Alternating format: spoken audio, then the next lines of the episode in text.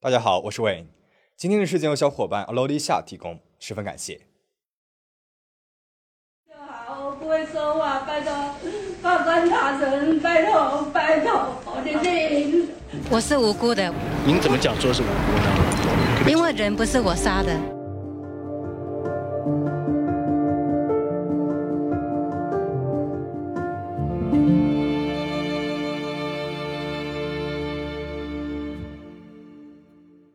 一九九三年八月十八日晚上十一点，白人男子约翰在家中看电视，刚好一场 NBA 比赛刚刚结束，约翰喜欢的球队输了，他正郁闷着，点起了一根香烟抽了起来，掐灭烟头，他要准备去睡觉了，突然传来了一阵急促的敲门声，约翰纳闷着，都这个点了，谁还会来登门拜访呢？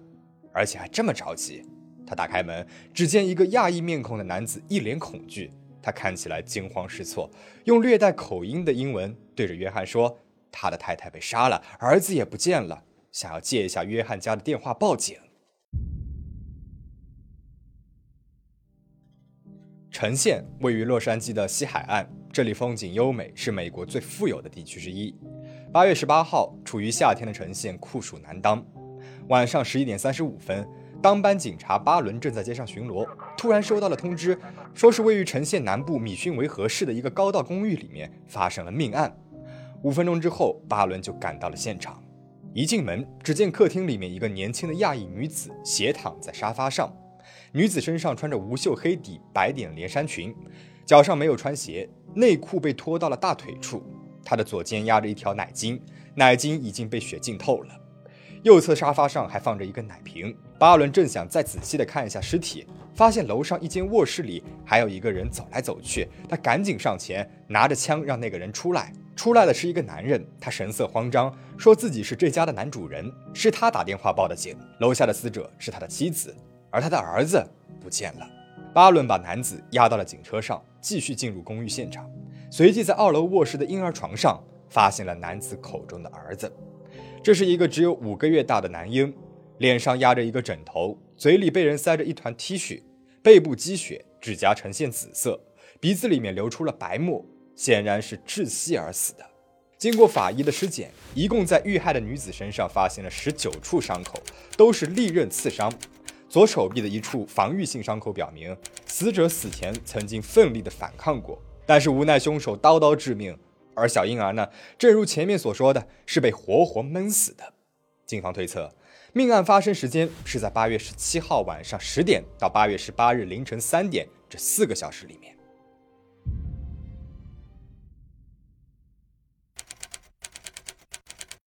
很快，死者的身份被确定了。遇害的女子名字叫季冰，二十五岁；被害的男婴是她的儿子，名字叫季卫，刚满五个月。而那个报警的男人自称是遇害人的丈夫以及父亲的，是台湾著名的企业家，人称“机电大王”的彭吉。彭吉是台湾某电子公司的老板，当时五十岁。他在圣地亚哥、新加坡、上海、厦门、深圳、青岛都有分公司，在九十年代每年营业额有四五千万美元之多，是一个不折不扣的大富豪。而遇害人季兵是他的情人，继位呢是俩人的婚外子。季兵出生在青岛，身高一米七二，身材高挑，长相更是美艳动人，气质非凡。季兵的父亲是建筑师，母亲是医生，自幼家境优渥，接受了良好的教育，还获得过大学生运动会的网球亚军。一九八九年九月，季兵从海洋化学系毕业，经过几轮考试，他通过了青岛大饭店的面试，成为了一名公关及销售部经理助理。在当时，这是一份非常体面的工作，并且收入不菲。一九九零年八月四日。彭吉到青岛参加贸易洽谈会，在一场酒局上，他对美丽动人的季兵产生了好感。虽然彭吉已经有家室，还育有两个儿子，但是之后的三天，彭吉一直和季兵待在一起。回台湾的时候，季兵还送了他一件自己的贴身穿的白色 T 恤。回台湾后，彭吉和季兵几乎每天都要打电话，两人感情越来越火热。两个月后，一九九零年十月份，彭吉给季兵寄了封信。约他前往上海陪自己参加一个展会，他在信中写道：“你的年轻热情使我无法忘怀，我每天晚上都在梦中与你相聚。”随信还附上了三百美元和两条名牌连衣裙。就这样一来二去，两个人就发展成了情人关系。一九九一年一月，季兵辞掉了青岛的工作，搬到上海，成了彭吉上海分公司的总经理助理兼执行秘书。一九九一年十月，彭吉安排季兵去美国圣地亚哥学习财务管理和市场营销。一九九二年三月，季兵回国后，彭吉在他的老家青岛筹办了一个新的分公司，让季兵担任公司的总经理。八月份，季兵发现自己怀孕了，彭吉马上就给他办了 B 一签证，去美国生孩子。他在城县的南部米逊维和市租了一套高级公寓，让季兵在这里安心养胎。一九九三年三月十六日，季兵生下了一个儿子。这期间，彭吉只来过两三次，每次住四五天就走了。没想到再来的时候，看到的只是情人和儿子冰冷的尸体。据彭吉说，他这次回美国是临时决定的，机票都是在机场现买的。他从香港登机，十八号上午十点多来到了旧金山，然后再从旧金山飞到了洛杉矶。到季兵的公寓差不多是两点半左右。他在香港机场的时候跟季兵打过电话，到了旧金山再打电话的时候，电话就不通了。到了公寓楼下，因为自己没有钥匙，按门铃呢又没有人应，就到公寓管理人员的办公室想借一把钥匙，但是管理人员发现彭吉没有在住客列表里，便没有给他钥匙，于是。彭吉先是在办公室休息了一会儿，毕竟舟车劳顿嘛，他还小小的睡了一下。睡醒之后，他又来到了季兵公寓门口按门铃，但还是没有人应。彭吉便留了一张纸条，写着：“兵，回家后可到管理员办公室，我在那里等你。”这里呢，要先交代一下一个背景啊，因为当时是一九九三年，手机还没有被普遍的使用，所以想要联系一个人，其实还是挺麻烦、挺费一番周折的事情。一直到下午五点半。管理员要下班了，彭吉只好回到公寓门口，一直到晚上十一点，季兵还是没有回来。彭吉顿生不好的预感，以他对季兵的了解，这么晚了，他不会还不回来的呀。于是他用力的去推门，没有想到门只是虚掩着，并没有被锁上。彭吉一进门就发现季兵倒在了沙发上，人都已经凉了。他吓得赶紧跑出去，到对门的邻居家借电话报警。于是就有了我们开头提到的那一幕。惨案传出之后，城县的居民感到非常的惊讶，因为这里治安良好，人们生活富裕，很少发生这样凶残的案件。尤其是这桩双尸命案中的人物关系颇具玩味。富豪把情人和婚外子藏在了美国，而且就在情人和婚外子遇害的前两三天，八月十五号，这富商的太太来到了美国，住在了他们美国的家中，而他们美国的家距离情人的公寓只有五公里远。那么谁是凶手呢？这起事件在当地引起了不小的轰动，尤其是当地的华人圈，每天都在谈论着、推测着谁是凶手，人人都成了民间侦探。有人怀疑彭吉是凶手，因为他从下午两点半一直等到了晚上十一点，居然在门外足足的等了八个半小时。这八个半小时里，他甚至都没有去推门试一试，这似乎无法用常理去理解了。而且，家里就有电话。那他为什么要跑出去到邻居家里借电话呢？或许这八个半小时内，他杀了情人和儿子，收拾了现场，然后再去邻居家报警，好洗脱自己的嫌疑。动机或许就是被情人逼着结婚，而他又不想与自己的太太离婚，只能够把情人给杀害一了百了。但是他又为啥要杀自己的亲生骨肉呢？而且彭吉到洛杉矶的时间是十八号下午两点。而警方那边得出的遇害时间是十七号晚上到十八号凌晨，这时间根本就对不上呢。有人怀疑凶手是某个觊觎季兵美貌的男人，因为季兵被发现的时候内裤都被脱下来了，很像是被人性侵。或许那个人性侵了之后把他杀害了呢？但是现场尸体里面并没有检测到男人的精液，内裤被脱下很像是凶手制造的假象。当然，更多人把怀疑放在了彭吉的太太。凌云身上，正宫发现老公在美国金屋藏娇，而且还生下了一个孩子，于是正宫赶到美国，怒而杀之。而且他出现在美国的时间未免也太巧合了点吧？那么，到底谁才是凶手呢？警方这边通过对现场的仔细搜查，采集到了几个非常重要的证据：一，卧室里面找到了一根棕色的头发。而季冰是黑色头发。第二，卧室门口掉了一颗纽扣，这不属于季冰和儿子。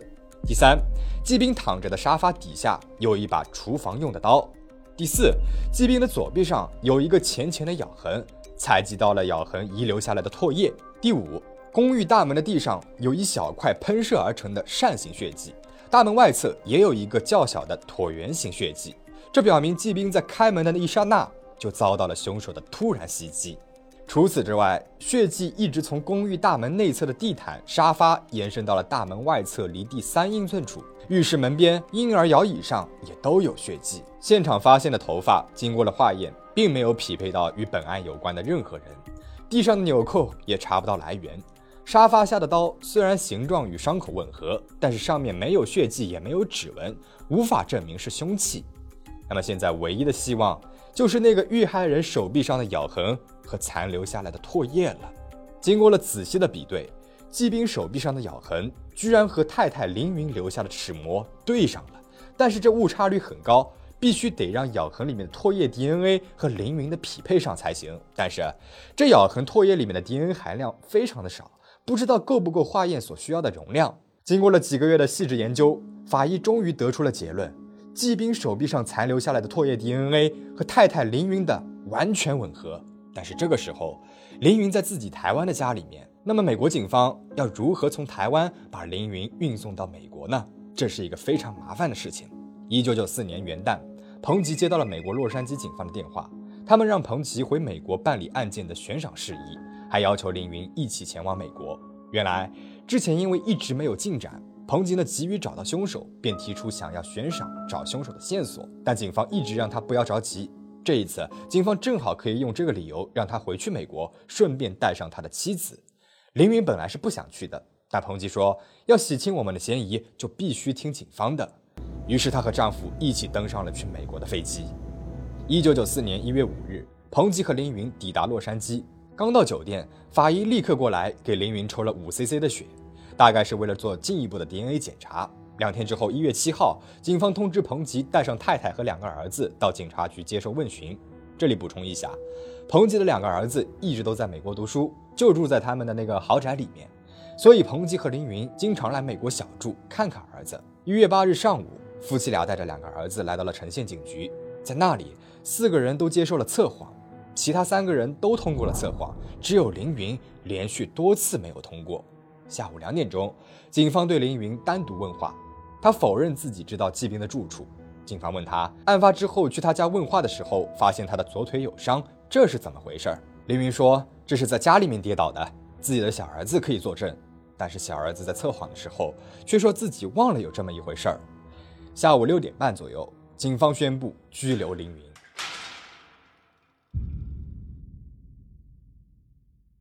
凌云出生在台南一个并不富裕的家庭，父亲很早过世，家中六个女儿，两个儿子，排行老二的凌云早早就帮母亲挑起了养家的重担。二十二年前，凌云在一家外资电子公司上班，认识了同是台南人的彭吉。面前的这个男人，别看个子矮矮，但是身材结实，踏实肯干，胸中也有一番自己的事业蓝图。和彭吉谈恋爱后，凌云得知他想自己开一个电子公司。但是苦于没有初始资金，凌云便为他奔走筹钱。他骑着自行车到处去向亲戚朋友借钱，最终筹到了他们事业的第一笔钱。接着，夫妻俩双双辞职，开始了自己的事业。那个时候，电子行业十分赚钱。很快，他们的生意越做越大，从最初几个人的小作坊发展成了大公司。先是在台湾开启了分公司，到后来发展到了亚洲各地。再到欧洲，渐渐成为了跨国性的连锁公司，而这一切都离不开夫妻俩的苦心经营。在后来的采访当中，彭吉也承认，太太对我的事业帮助很大。在公司里，彭吉是总裁，凌云则是财务总管。之前在台湾的公司里面，夫妻俩一起上班，一起下班，什么事情都一起商量。后来生意越做越大，彭吉就开始满世界飞了，而凌云呢，还是主要在台湾。丈夫一心事业，结婚二十多年也没有什么桃色新闻出来过。凌云对丈夫很放心，直到一九九零年，丈夫从青岛出差回来后，事情就开始变得有些奇怪了。那天晚上，凌云在家里帮丈夫收拾回来的行李，却在包里面发现了一件女人的 T 恤，而且这个 T 恤领口上还有一个口红印。这 T 恤呢，就是我们前面所说的季兵送给彭吉的纪念物。但是这个时候，凌云还不知道季兵的存在，她质问丈夫：“这 T 恤是怎么回事？”彭吉说：“这 T 恤啊，是别人送给他的纪念物。”凌云质疑：“这 T 恤尺码这么小，你根本就穿不下去，怎么会送给你呢？而且这口红印又怎么解释？”彭吉好言安慰，说：“都是生意场上的逢场作戏，让妻子放心。”凌云呢也没有什么实质性的证据能够证明丈夫出轨，只好作罢。几天之后，主管财务的凌云发现公司的电话账单里，丈夫的办公室几乎每天都会有打往青岛的电话记录，而且都是同一个号码。就这样，凌云知道了季兵的存在。在季兵遇害之前，凌云和季兵一共见了三次。第一次是一九九一年四月的一天，那个时候季兵已经成为了鹏吉上海分公司的总经理助理。凌云赶到上海，在季兵住的酒店找到了季兵和彭吉，三个人做了一次谈判，具体内容是什么我们不得而知，但是结局是不欢而散。第二次是在美国，那个时候彭吉安排季兵到美国学习，季兵就住在彭吉的豪宅内。一天，凌云从台湾打电话到美国家中，发现对面接电话的是季兵，顿时火冒三丈，立马买了机票赶来，看见自己的丈夫和他的情人就这样的住在自己的家里面。这情人的衣服还挂在了自己的卧室的衣柜里，凌云气的是剪掉了衣柜里面所有季兵的衣服。据说当时彭吉当着季兵的面给了自己的太太一巴掌。第三次见面是在青岛，那个时候季兵已经从美国学习完回到了青岛，彭吉给他开了一家新公司，让他当总经理，凌云就赶到了青岛，要求季兵离开自己的丈夫，但是最终呢，也是独自一个人伤心回到了台湾。凌云被捕之后，彭吉立马对记者说：“我相信我的太太，她是一个善良的人，绝对不会干出这么凶残的事情。”他还说自己要聘请最好的律师为妻子打官司。一九九四年五月二十四号，城县地方法院对这起案件正式初审，彭吉为太太重金聘请了鼎鼎有名的律师马歇尔·薛曼。薛曼是美国最优秀的刑事律师之一。做凌云辩护律师的时候，他已经六十七岁了。案件的审判从初审到终审结束，经历了将近两年的时间，过程十分漫长。这里我们只取几个我认为比较精彩也比较重要的部分说。法庭上，检方最重要的利器除了 DNA 证据，还有一段录音，而这也是决定审判走向的重要依据。原来，在彭吉一家到警察局测谎的那一天。警方和凌云单独谈话结束之后，还安排了彭吉和凌云进行了一次谈话。两个人是用闽南语交流的，因为在场的警员呢听不懂，于是便录了音。谈话内容里，面对彭吉的追问，凌云没有正面承认自己杀害了季兵，但是他承认自己去找过季兵，也承认自己和季兵发生过冲突。他说季兵是不小心跌倒的，摔在了刀尖上死的。辩护律师薛曼立刻起来抗议，说警方以窃听的方式来偷录私人对话属于违法行为，这种材料不能够作为证据呈堂。然而，检察官罗伯特·穆科反驳，当时彭吉与凌云对话时有警员在场，并不属于私人对话，没有所谓的窃听问题。而且，之前加州有过先例，警员录下了泰语对话作为法庭证据。综上两点，这段录音完全可以作为证据。而对于 DNA 证据，薛曼律师提出了咬人者并非杀人者的说法。他抓住了警方并没有凌云杀人的现场证据这一破绽，坚持那个 DNA 吻合不能够代表什么。他说，十七号下午，也就是发现季兵遇害的前一天，凌云的确到过季兵的公寓，俩人发生了争执。凌云在季兵的左臂上咬了一口，然后就离开了。当时季兵还是好好的，还在下午三点半给朋友打了一个电话。薛曼指出，凌云身材瘦小，身高还不到一米六，怎么可能杀害了一米七二、身材健美、长期运动的季兵呢？接着，他就说出了自己对于凶手的推测。他认为季兵是在十八号下午两点左右遇害的，而凶手正是彭吉。理由是彭吉那一天的一系列反常举动，比如在门口等了八个半小时，去邻居家接电话等等。看到这里，你也需要问了。前面警方不是说过，遇害时间是在十七号晚上十点到十八号凌晨三点这四个小时里吗？怎么他又说是十八号下午两点了呢？对此，薛曼的解释是，八月的呈现处于高温，温度对于尸体会有影响，导致法医做出了错误的判断。这个时候，检察官穆科传唤了季兵的姐姐，问起了他季兵是不是每天都要洗澡。或许你又要纳闷了，这节骨眼上问季兵的生活习惯又是为了什么呢？当得知姐姐的肯定回答后，穆科检察官说，季兵每天都要洗澡。那如果他手臂上的咬痕是十七号下午被咬的，他晚上洗澡就会把手臂上的唾液给洗掉了呀。十八号我们发现他的时候，怎么可能还会有残留的唾液呢？薛曼立刻反驳说：“姐姐记得的是妹妹一年前的生活习惯，谁知道这季兵生了孩子以后还是不是每天都会洗澡呢？”整个法庭上，检方与辩方一来一往，针锋相对，十分激烈。而法庭外呢，围观的华人们也纷纷站成了两个阵营。一个是认为要严惩凶手，虽然季兵插足别人的婚姻，为人不耻，但这毕竟是命案，他和他的孩子死了，是本案的受害者。凌云涉嫌杀人，理应受到法律制裁。而另外一种观点认为，季兵贪图钱财，勾引上了彭吉，道德败坏，凌云为保护家庭而除害，其情可怜。要求严惩凶手的华人拿着他们的签名请愿书递交给了法官，要求把凶手绳之以法。而同情凌云的太太们则开车几十公里来到了法院门口，举着标语要求法官保护凌云，让他能够与家人团聚。一九九五年九月十八日，庭审到了双方结辩的阶段。首先是检察官穆科发言，他说：“受害人季兵身中十八刀，小宝宝被活活闷死，甚至在断气之前被闷了足足五分钟，可见这个凶手对他们是何等的愤怒。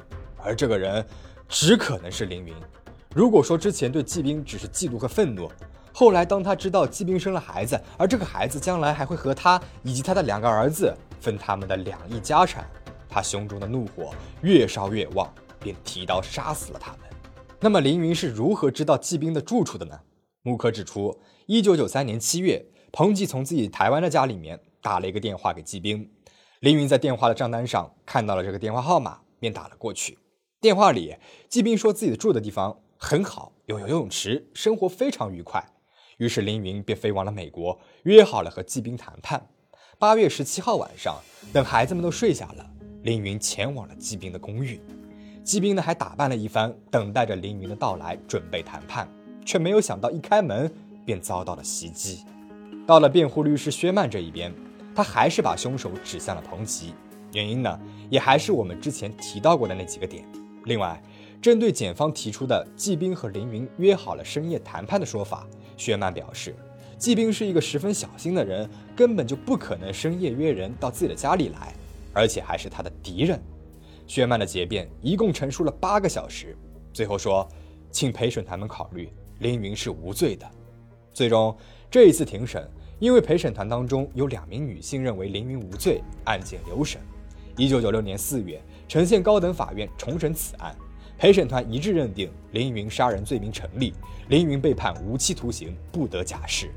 此后，凌云不断上诉。一九九九年九月三十号，加州第四区上诉法院认为，陈县警方在侦办此案的过程当中录下来的那段录音是非法的，属于违宪获取证据，录音不能够作为证据定罪。于是，法院收回了对凌云终身监禁不得假释的判决，将案件发回陈县高等法院重审。重审阶段。凌云这一边重金聘请了著名法医兼病理学家巴登以及李昌钰博士。李昌钰博士指出，在之前警方的证据里，沙发上沾有血迹的枕头上还有一个大手印。根据这个手印的大小推断，这应该是一个男性手印，所以案发现场还有第三人。说到这第三人，其实警方怀疑凌云的大儿子当时也在场，这也能够解释为什么瘦小的凌云能够击倒比他高大的骑兵了。但是。这也只是警方的猜测而已，现场没有任何证据能够证明大儿子在场，而检方的那个 DNA 证据也被辩护律师这边重申，因为这只能够证明案发时凌云在场，却不能够证明一定是他杀了季兵。二零零二年六月二十九日，案件发生后的第九年，重审有了结果，法官威廉·弗洛伯格宣读了重审判决，因被告凌云的律师与检方达成了认罪协议。而且考虑到之前凌云在监狱里表现良好，遂判处凌云十一年监禁。但是凌云从一九九四年被捕以后已经被关押了七年，因此符合保释条件。法院同意他秋季出狱，由美国移民局递解出境，遣返台湾。到中国餐厅吃一顿。我是无辜的，您怎么讲说是无辜呢？因为人不是我杀的。事件到这边结束了。凌云返回台湾后的事情，我们没有查到相关确切的资料。有人说，凌云回到台湾之后就和彭吉离婚了；也有人说，夫妻俩还是在一起的，生活也回到了以前的温馨。如果有人知道的话，可以在评论底下说一说。这起案件因为案件的庭审时间和辛普森案件十分相近，而且两起案件都牵扯到了婚外情，都在现场发现了指向性明确的证据，都有豪华律师团。而最后的结果也都出乎大部分人的意料，所以被称为华人圈的辛普森案。那么你对这起事件有什么看法吗？欢迎留言区讨论。最后，请大家保持警惕，保持安全。我们下期再见。